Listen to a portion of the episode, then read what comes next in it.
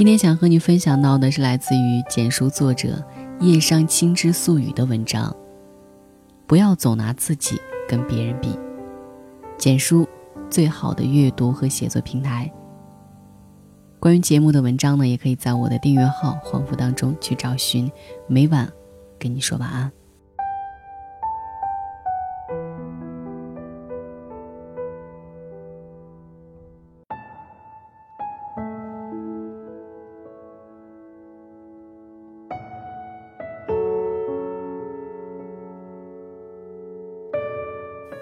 读者安安有一个特别优秀的好友，成绩冒尖，出类拔萃。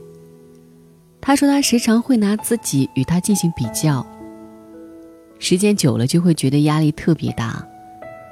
一开始是羡慕崇拜，后来心里越来越不平衡，逐渐的变成了一种嫉妒。连他自己也没有想到，这种心态竟然渗透到了他与他平时的交往里。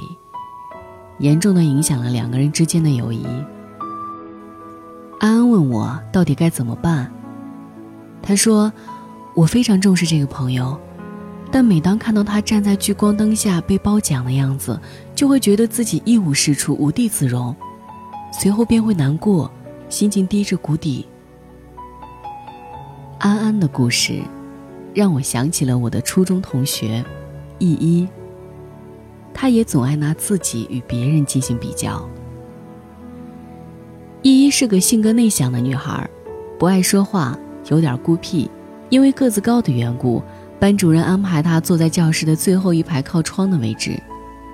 她对自己要求很高，时常看见她在下课时分依旧端坐在自己的位置上看书做题，把头埋得低低的，一副两耳不闻窗外事的样子。他是我们班公认的尖子生。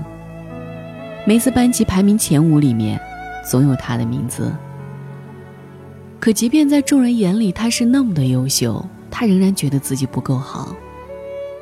初三那年第三次月考，依依发挥失常，名次遭遇滑铁卢，意外的掉出班级前五，落在了十名开外。毫无征兆的，那天他领完试卷回到座位上。哇的一声就哭了，吓坏了所有人。老师不得不中断教学，跑去他身边安慰他。那天之后的第二天，依依没来上学。谁都没想到，往后的一个月里，依依竟再也没有出现过。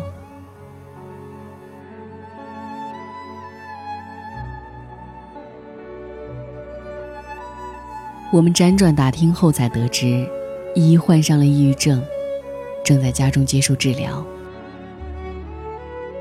后来的某一天，我和依依在小区里偶遇过一次，这个时候她的神情轻松了不少，身边跟着一个模样俊俏心理咨询师。之后，她便休学了半年，也因此而错过了当年的中考。与依依有着类似经历的还有我二姨。年轻的时候，她在市中心的一家医院当护士，薪资可观，可她总爱与人比较。她是个好强之人，好胜心大过天，一心想当护士长，可偏偏事与愿违。那一年是她最后一次竞选，为此她准备了好多天，演讲稿反复修改了好多次。没成想，最后还是未能竞选上。护士长的名额被内定给了一位院长家属。这件事无疑让二姨的内心受了重创，她开始拿自己的长处与别人的短处做比较，她开始抱怨社会的不公，抱怨自己怀才不遇，抱怨自己仕途不顺。不久之后，她患上了抑郁症。后来听说与同事相处的不太愉快，被调去了医院分部。再后来，他便辞职内退了。如今，他仍旧未能改掉爱与人比较的毛病。年前见面，他拉着我的手一阵哀叹：“我家浩浩要是能与你一样天资聪慧就好了，可惜他生来愚笨，净给我丢脸。”他还时常拿自己同我母亲比，觉得自己寒窗苦读十余载，到头来还不如我母亲活得潇洒自在。我不知道该如何评价我的同学，我的二姨。论勤奋，论上进，他们远超许多人。但究竟因为什么让他们变得痛苦不堪？是什么让他们如此不顺遂？大概是那颗爱攀比的心吧。我有个关系要好的朋友，M。从小，他的父母就喜欢拿他和同龄的孩子进行比较。小学的时候，我与他一同学扬琴。他母亲会在边上看着，敲错一个音便打他的手臂。他若是停下来哭，他母亲便会接着打。犹记得那年暑假，我们一起去参加比赛，上场前我偷偷的溜出去玩，走廊里全是人，各式各样的乐器尽收眼底，琴弦与指甲摩擦的声音，琴键击打与琴弦的声音，还有清脆响亮的竹笛与唢呐。所有音符混合在一起，宛如一首雄壮的交响乐。我站在原地看呆了，等我回过神来，竟在乐器里听到了一丝哭声。我顺着哭声望去，看着 M 正架着扬琴站在角落里练习，而他母亲则一脸严肃地站在一旁监督着。这次 M 又弹错了，免不了被一顿责骂。而他哭的真正原因是，他母亲竟在众目睽睽下用脚踢他，并连续呵斥。那一幕触目惊心，以至于多年后想起此事，我仍旧会感激母亲当年对我的仁慈。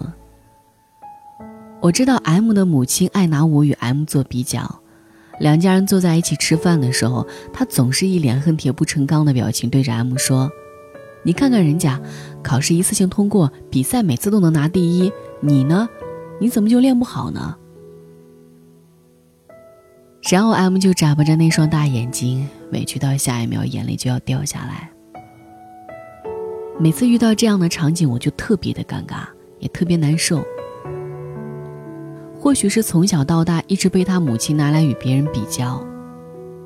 上了大学以后，M 谈了一场无疾而终的恋爱。最后分手的原因，竟然是觉得自己不够好，配不上前男友。他跟我说，前男友在跟他开始之前谈过一次，据说是刻骨铭心的那种。他见过他的照片，看过他写给他的情书，听过他和他的事迹，忍不住拿自己与他的前女友做比较，愈发的感到自卑。他说他过不了那个坎儿。过不了自己心里的那一关，究竟是从什么时候开始，我们习惯了比较，并且逐渐适应了用这种方式来对待自己？自从开始写作之后，我便被邀请加入了许多的作者群，群里有众多天赋异禀、才华横溢的人，与他们相比，我实在是才疏学浅。我也曾拿自己与他人做过比较，总感觉那些闪闪发光的人高人一等，自己只好望洋兴叹。那阵子我有些浮躁，也有些急功近利，好高骛远让我内心忐忑，每天焦躁的如同热锅上的蚂蚁。表面上我像打了一针鸡血，口号喊得响亮，实际上我心乱如麻，彻底乱了阵脚。接踵而至的还有郁闷与失眠。总之，那几天犹如末日，压力大到胸口发闷。有一天，我与几个作者朋友聊天，发现他们有过与我同样的经历。看到别人的成功，人难免会拿自己与他人做比较，心里将自己一阵淘汰。我怎么就不如他呢？我明明也挑灯夜战了呀。当这种不满与不甘被无限放大，人会走入下一个怪圈，心态也会在一瞬间发生扭曲。你会感到压抑、不愉快，你会突然想要停滞不前。长此以往，心魔便会打乱你原本的节奏，使你陷入迷茫。后来，我花了几天的时间想明白了一件事儿，那就是不要总拿自己跟别人比，没有可比性。我母亲常常教育我说：“尺有所短，寸有所长。没有一个人身上全是优点，也没有一个人身上全是缺点。尽自己最大的可能，将优点发挥到极致，你便是优秀的。”我想，正确的生存法则应该是：我尽力了，发挥了我最大的才干。如果我不幸在生存竞争中被淘汰，那我自身必定还存在着较为薄弱的环节。我应该自我调整，而不是将负面情绪渗透到生活中去，带着一丝愤懑，把这样的结局当作是一种社会的不公，让自己陷入死循环，那样会逼死自己。